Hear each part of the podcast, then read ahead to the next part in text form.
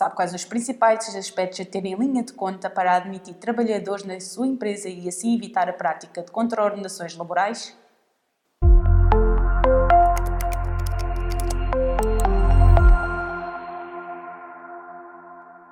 Na hora de contratar, muitas empresas delegam no seu contabilista ou no seu departamento administrativo a tarefa de proceder ao recrutamento e às etapas iniciais deste processo de admitir trabalhadores na empresa. Mas os procedimentos que são necessários realizar implicam atenção e o acompanhamento da administração, tendo em vista evitar contraordenações que podem ter um, um forte impacto na entidade empregadora.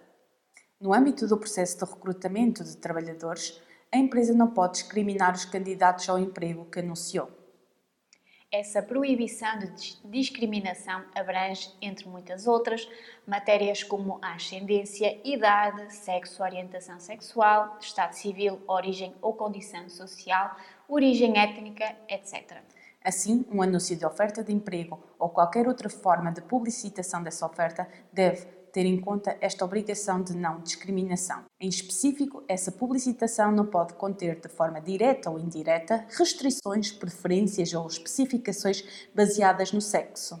Por isso mesmo, se contiver uma base salarial, ela não deve ser diferente consoante o género. Há, no entanto, exceções desde que devidamente justificadas. Quaisquer práticas discriminatórias neste âmbito são consideradas como uma contraordenação laboral muito grave. Note-se que a entidade empregadora está ainda obrigada à manutenção do registro dos processos de recrutamento que realiza durante o período de 5 anos. Esses registros, separados por sexo, devem conter alguns elementos obrigatórios sob pena da prática de uma contraordenação leve. Previamente à admissão de um trabalhador, a entidade empregadora tem de promover um exame médico obrigatório que deverá ser realizado por um médico de medicina de trabalho.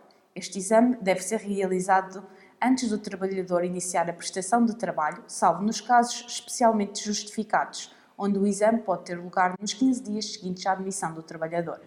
Todos os encargos destes exames médicos são da responsabilidade da entidade empregadora contratante, resultando de uma ficha clínica que apenas poderá ser facultada à ACT. O incumprimento destas regras configura uma contraordenação uh, laboral grave.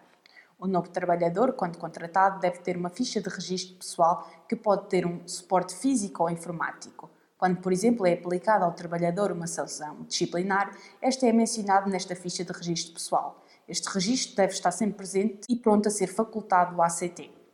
Todos os trabalhadores têm de estar cobertos por um contrato de seguro de acidentes de trabalho. Desta forma, com a admissão de um novo trabalhador, este deverá ser integrado no seguro existente ou ser celebrado novo para o efeito.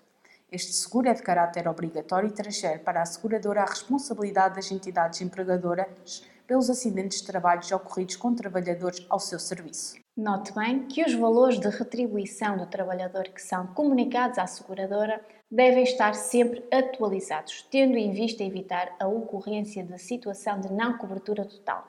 Se a entidade empregadora não realizar este seguro, pratica uma contraordenação muito grave. A entidade empregadora deve comunicar à Segurança Social a admissão de novos trabalhadores. Esta comunicação deve ser realizada nas 24 horas anteriores ao início da produção de efeitos do contrato de trabalho ou em situações devidamente fundamentadas e determinados tipos contratuais durante as 24 horas seguintes ao início da prestação. A comunicação é, em regra, realizada na Segurança Social direta. Dependendo da situação em questão e do prazo incumprido, poderá praticar-se uma contraordenação classificada como leve ou grave. Se tiver alguma dúvida ou questão, deixe o seu comentário. Poderá também enviar um e-mail para geral.legalblog.pt. Até para a semana!